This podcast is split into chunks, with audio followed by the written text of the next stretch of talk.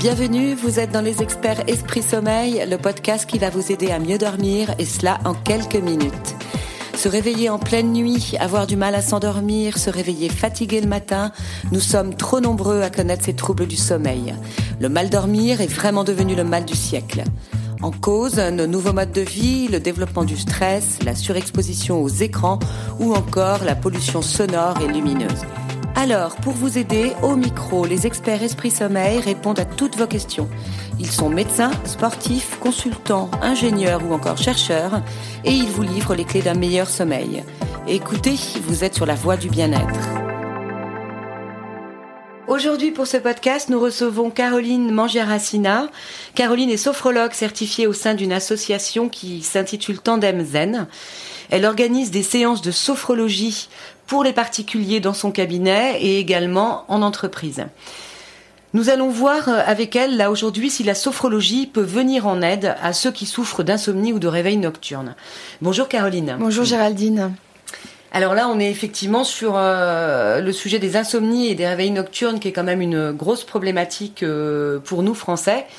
Selon l'INSERM, un quart des Français sont concernés par les troubles du sommeil, qu'il s'agisse d'insomnie, de réveil nocturne, d'apnée du sommeil à une moindre mesure. Euh, qu'ils sont malheureusement tentés de régler par une prise en charge médicamenteuse. On est des gros, consommateurs de, de somnifères. Euh, je pense qu'il y a, et vous allez nous le dire, mais des exercices euh, ciblés et spécifiques en sophrologie qui permettent d'agir de façon naturelle sur ces troubles pour améliorer notre, notre qualité de sommeil et, et ça effectivement naturellement, sans médicaments. Tout à fait.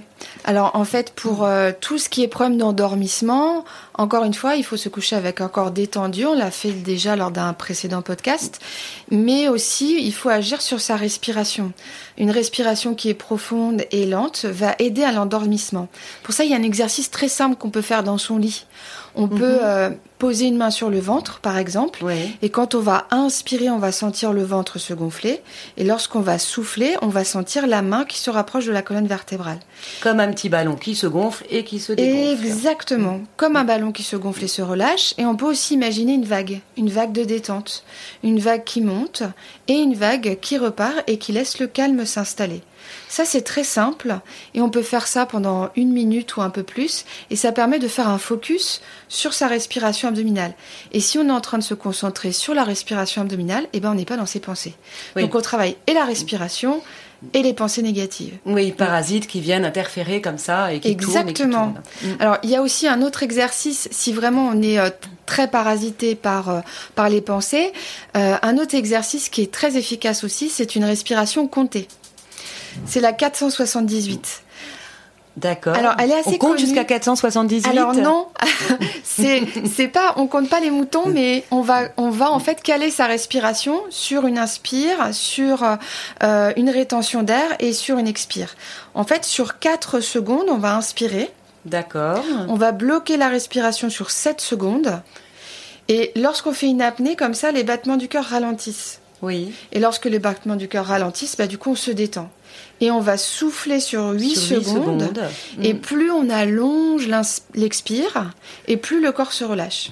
D'accord. Donc on n'hésite pas à pratiquer cette respiration. 478. 478. Et on fait ce focus sur les chiffres, ce qui fait qu'on ne peut pas y penser euh, et compter en même temps. Donc ça, ça nous aide à nous endormir pour les insomnies pour les insomnies. Voilà. Quand on s'est réveillé dans la nuit, c'est faut essayer de se mobiliser peut-être là-dessus justement et rentrer dans ce type d'exercice ou il y a autre chose. On peut reprendre euh, la, la, vague de détente, on peut reprendre la 478. Il y a aussi un autre exercice de respiration comptée qui est très intéressant, c'est la respiration carrée. Alors en fait, ça consiste à inspirer sur quatre temps, à bloquer sur quatre, à souffler sur quatre et à bloquer sur 4.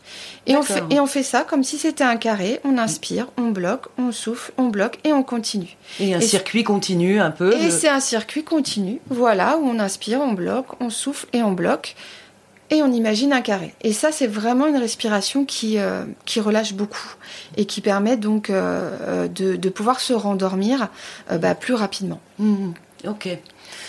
Par rapport à l'apnée, qui est quand même bon quelque chose de très particulier aussi et qui mérite, quoi qu'il arrive, euh, peut-être des, consultations, enfin, dans des centres du sommeil ou. Alors, effectivement, les apnées du mm. sommeil, c'est encore un, autre cas euh, particulier mm. parce que euh, la sophrologie euh, va pas aider à, à, l'endormissement pour les apnées du sommeil. Les apnées du sommeil, il y a plusieurs causes. Ça peut être une consommation excessive d'alcool, de tabac, euh, un problème de déviation euh, de la cloison, nasale, un problème de mâchoire. Mm. Enfin, les causes sont très très variées.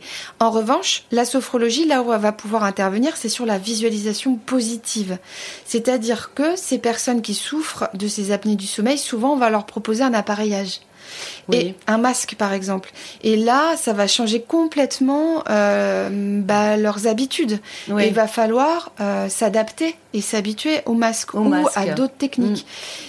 Et la visualisation positive, elle va justement aider ces personnes-là à, euh, accepter ce dispositif. Exactement, mm. aller vers une transformation positive. D'accord, très bien.